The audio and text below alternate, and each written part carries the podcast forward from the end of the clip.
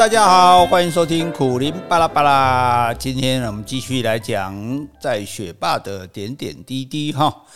那之前我有讲过嘛，在雪霸国家公园，不管是工作的这些正式的成员啊，或者是解说志工啊，也就是我们解说员，或者是保育志工啊，保育志工是什么？以前比较简单讲法，叫叫类似叫巡山员，其实不是，就是说。或者叫高山志工，就是说跟我们不一样，是我们是在游憩区啊，就是比较平缓的，大家去玩的地方，那带大家解说导览的哈，那。保育志工呢，他们是负责高山的。比如说，你去住在三六九山庄的时候，有人在那边负责管理啊。那他们会去巡视步道哦，看有没有什么地方缺损啊，标志不清啊，哈。那他们是没有在解说的哦，这个叫保育志工哈，所以是不太一样的啊。但是都是志工哈。那这些人啊，不管是雪霸的成员、解说志工或者保育志工，我讲过都是自然人啊。相对于社会人来讲，他们都是自然人哈。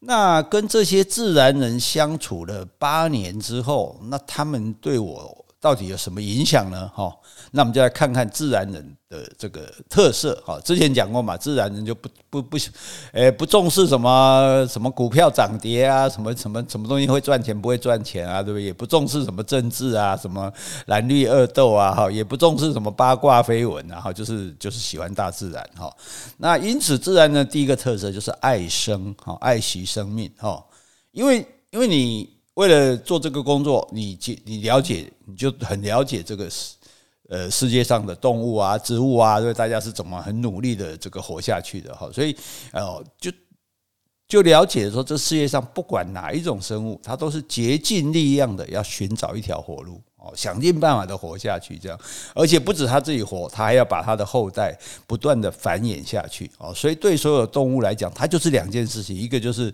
求生，就是吃东西，哈，然后一个呢就是生小孩，哦，那。可是生命是很艰难的，对，所以你不要看说没有哪一种动物是轻轻松松躺那边就好过的，除了你家的这个猫跟狗之外，哈，否则的话，所有的动物都是很辛苦的，要整天在那边找食物，然后避免自己被吃掉、被杀掉，然后还要想办法生找找到交配的对象，还要生小孩，还要把这个小孩养大，哈，所以，诶，生命其实是很艰难的啦。那因为你知道生命很艰难哈，所以。那当然就会爱惜每一个生命哈，这就是我说的爱生哈。诶，譬如说，那我们小男生呢，我们叫他说，诶，不要摘花，哈，耳提面命。诶，可是他可能阳奉阴违，诶，他还是趁你不不注意偷偷去摘花。那你怎么样教他教导他不要摘呢？哈，那。你光用处罚的，光用吓的，或者讲道理，那要怎么讲什么道理？哈，你透过解说教会他说，花是植物的生殖器官，就性器官，也就是说，花等于是植物，就也就是等于你小小男生的小弟弟呀，啊，那如果有人要拿走你的小弟弟，可以吗？啊，当然不行啊，对不对？那同样的道理啊，你也不可以摘花，那是人家的小弟弟呀，对，哦，所以用这样简单的方式呢，其实诶就容易。这个比较让他了解哈，那你说，诶，像那有野生的这种莓果，像那个一般呃俗称叫刺梅啦，哈，就是其实就是那个悬钩子那一类的长的果子，有点像鲑鱼卵这样哦，很甜很好吃哈。那他说，诶，这这可以吃啊，那我我我就要吃啊，那你要怎么样告诉他不要吃呢？哈，那解说员就会跟他讲说，果子是什么？果子就是植物的小孩，诶。哎，他就是他的小孩，还要用那个来传繁衍后代。那如果你把它吃掉了，那植物妈妈怎么办？是不是？就好像如果有人把你带走了，那你的妈妈一定也会很伤心啊，对不对？哦，那所以你把这个植物妈妈的小孩把它吃掉了，那那那她也会很伤心啊。对，那小女孩，如果你这样跟她说，她就应该就再也不会去摘野生的果子了。好，所以这就是一个呃生命教育这样子哈。那我记得有一次，我跟这些解说员的同学一起吃晚饭嘛，就一只飞蛾，就这个飞蛾扑火那个飞蛾，晚上掉到汤碗里了。如果是一般人呢，正常的反应一定说啊，糟糕，汤不能喝了啊，或者说，诶，这个鹅有没有毒啊？哈，可是我的同学呢，我们同学做什么事情？一个箭步冲上前去，小心翼翼的把它从汤碗里捞出来，然后再确定它没有受伤之后，再小心翼翼的把它擦干哦。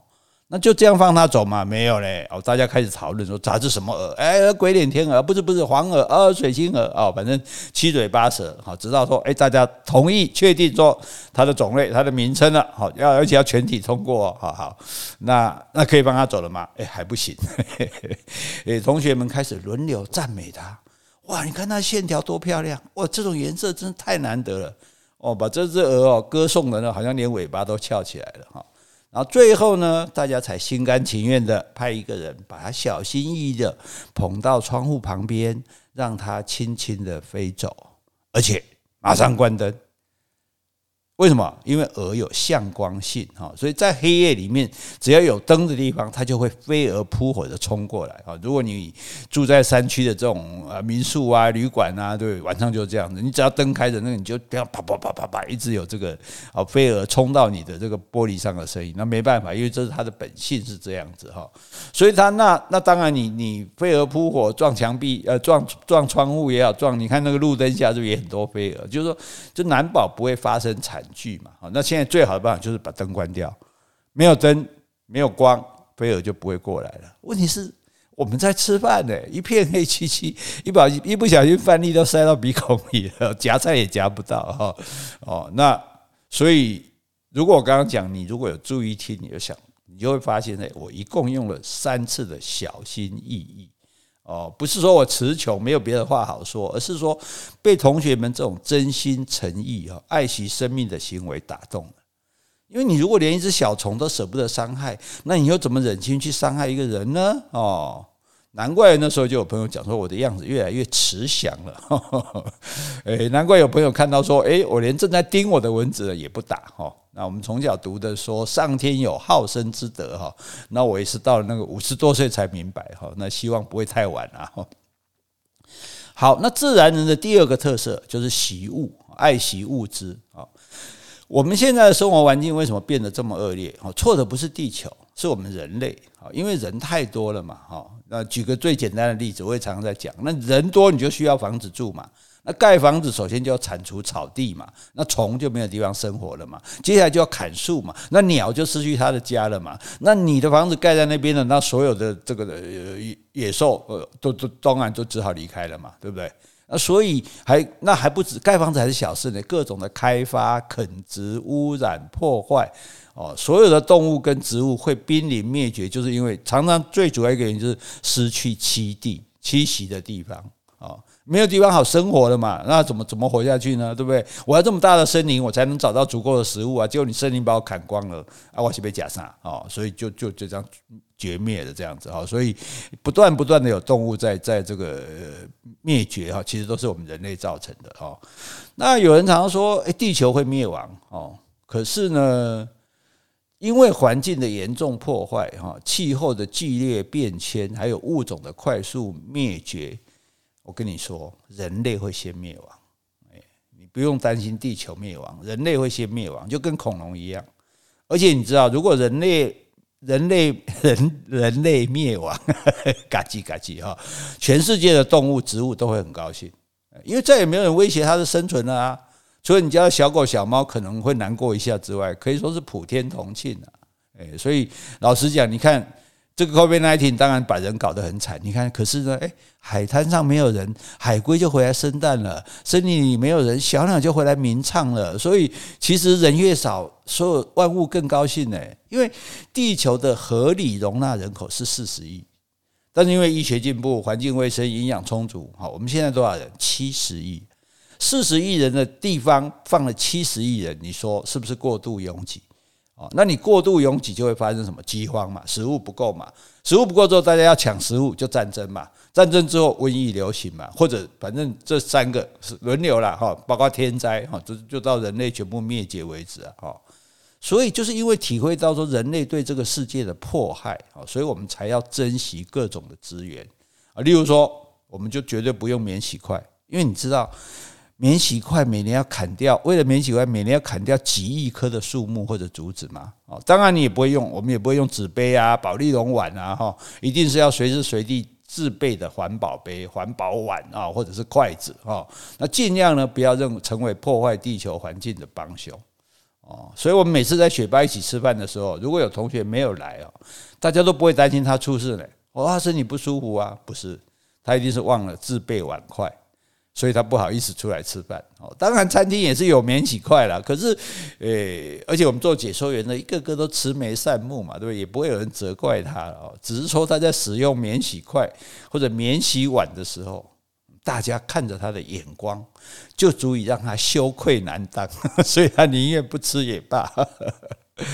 啊，有一次我们要去受训哦，那在路上就经过亲近农场啊，那在一个餐厅用午饭，那因为餐厅还没有准备好嘛哦，那我们同学们大家就拿着自己的碗筷在外面等候，诶，结果有一个阿尚就很好奇的问我说，诶，哎，餐餐厅不是都有碗筷吗？啊，你们干嘛自己还要带碗筷？啊，那我也很皮啊，我就回答他说：“哦，因为我们是丐帮的啦，所以吃饭都要自己带碗筷。”没有想到他竟然信以为真哦，赶快跟旁边的伙伴说：“哎，你这这些人说是丐帮的啦，哎，没有想到现在还有丐帮呢哈。”诶，不过你其实说我们是丐帮也不为过的哈。你看我们吃的是大锅饭，住的是通铺哦，有时候进阶训练通铺都不够住哦，大家就直接睡在地板上。所以，雪霸国家公园每一个游客中心的地板，我们解说员同学都睡过。不管你在社会上曾经是将军、是高官，你现在是医生、是大老板，一视同仁。而且最主要是，大家都甘之如饴哦，很开心，而且还抢了，抢着怕不能上这个课，这样哦。那在雪霸的餐厅里面呢，当然有主办阿姨帮我们准备三餐哦，但是呢，晚餐没有吃完的菜。第二天早上一定会出现在桌上。早餐如果那个菜又没有吃完，那么就会在午餐见面哦，可能会变成炒面啊、炒饭啊或者汤哦。总而言之呢，资源可贵，你就是要给我吃完就对了哈，绝对所以我们几乎是没有厨余的啦哈，因为厨余到头来是你自己要吃的哈。那当然我们也避免使用啊不断消耗的面纸啊哦，那个我们就用可以洗涤的这个手帕嘛，对不对？旧的衣物、帽子、营帐、登山用品哦，只要有人愿意提供，大家都抢着要。哦，这没有关系，这这个不要丢掉，不要浪费，哈，尽量使用大众的运输工具。如果非要开车不可，大家也想办法修旧啊，尽量把一辆车都坐满哦，甚至连一张纸，这个纸是正面印刷的文字或者图片，那没关系，翻过来后面是空白的，还可以用哦，千万不能够浪费哦。那这样做哈，不是小气哦，也不是节俭啊，只是对于我们人类这样子消耗地球资源的一种。道歉的方式啊，那如果你也觉得说啊，这个世界是值得真爱的哈，也觉得对地球有一点愧疚感，那么请你呢也跟我们解说员一样啊，尽量爱惜所有的物资啊，尽量反复反复。今天是怎样回收使用旧的东西哈？诶，只用你需要的哦，而不是贪求你想要的哈。我们想要的太多，需要的其实很少啊。好，这是自然人的第二个特色，是习物啊。第三个特色呢，就是减法的生活，加减乘除的减。什么叫减法生活呢？因为我们大多数人过的都是加法的生活啊，因为我们天天想着要加嘛，加一只手机啊，加一件衣服啊，加一辆车子啊，加一栋房子啊，一直加，一直加啊。那结果就是为了要加，就一直做，一直做，然后就一直忙，一直忙啊，结果就一直累，一直累啊。而且哈。加了以后，有了这个东西，你就开始患得患失啊，又怕它坏掉了，又怕它丢掉了哈。我看过那种电影里面最好笑的画面，就是那种有钱人穿着非常昂贵的鞋子，可是就很怕踩到水坑的那个情景哦。那如果你穿着一个舍不得用来走路的鞋子，那你还不如打赤脚算了哈。那更麻烦的是哦，你想加的东西加不到哦。所谓烦恼来自于欲望。欲望越不能满足，你就会越烦恼啊！所以，当你想要的东西你得不到的时候，你就会不快乐啊。同理可证，那你想要的东西越少啊，你就越快乐。哎，就这么简单的道理哈。那那可能因为我们常常就是要登山嘛，登山都大家都知道啊，那个背包就越背就觉得越重，对不对？那我们就常常要想说，哎，那我们现在背个背包要登山，这个可不可以不要带？哦，那个没有，是不是也 OK 啊？尽量排除。不是非要不可的东西哦，非常需要的东西哦，尽量把它排除掉。哎，结果你渐渐就发现说，哎，你需要的东西其实很少哎。譬如说一个当天来回的行程，那你就是水嘛，带除了饮水，哎，可能带一个粽子就够了，又不必加热，对不对？里面又有米又有肉，那这样就好啦。然后你也够轻松顺利的走完全程啊，这个才是最重要的嘛，对不对？哦，所以生活里面其实也是这样了啊。你看你那么久没有穿的衣服，你还要留着吗？那么久没有用的东西，你赶快送去回收吧。哦，你放着不再读的书，那你就跟死了一样嘛。哦，所以我其实，因为我们写作的人嘛，爱喜欢读书的都都会喜欢藏书啊，藏了一屋子的书。可是后来就想，这个书你看，我就放在家里面，然后我很可能一辈子不会再去翻一次，那这个书不就死在我家里了吗？哦。那如果把这个书送出去啊，比如我把它捐给图书馆啊，我捐过好多个图书馆，我们社区的图书馆啊，诶，苗栗公馆乡的图书馆啊，因为我同学在那边嘛，哈，所以那就大家都可以用这个书啊，这个书就有很多人看到啊，就像即使是我自己买的书，诶，我也会说很高兴推荐给朋友，借给他，那然后看完不用还我，看完你再寄借给别人啊，再给再给别人看就对了哈，那这本书就让很多人看到，那这个书不就火起来了吗？对不对？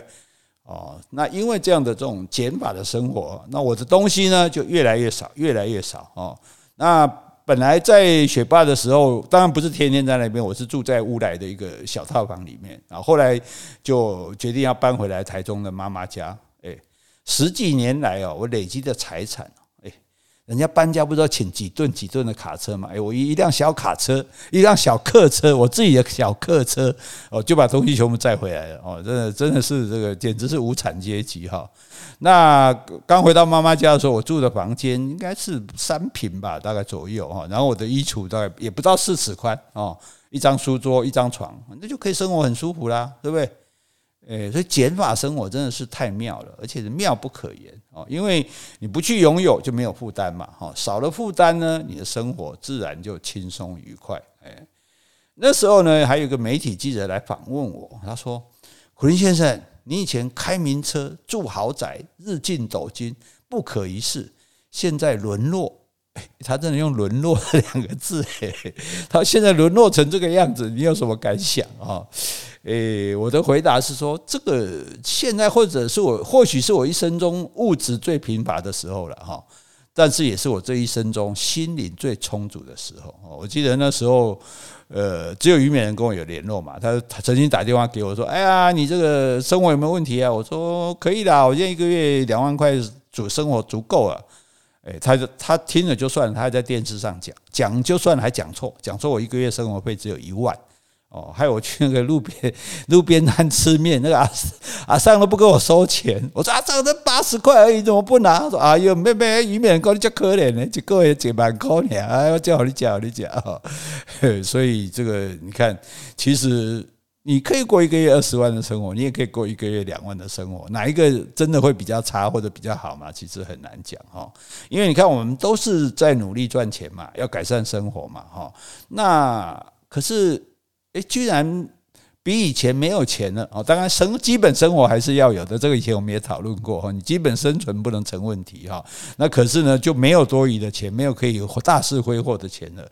可是呢，你还是可以得到快乐的啊。所以就是说，因为快乐不只是物质的快乐，快乐还有很多精神的快乐啊。你譬如说，你去走步道的快乐。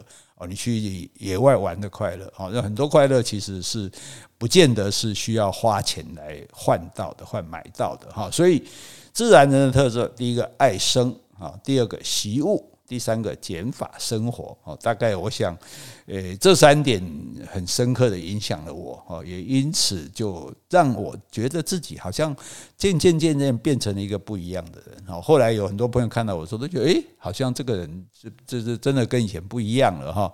所以说实在的哈，我对雪霸国家公园没有什么贡献了哈，但是这个学霸对我真的是有很大的影响跟改变哈。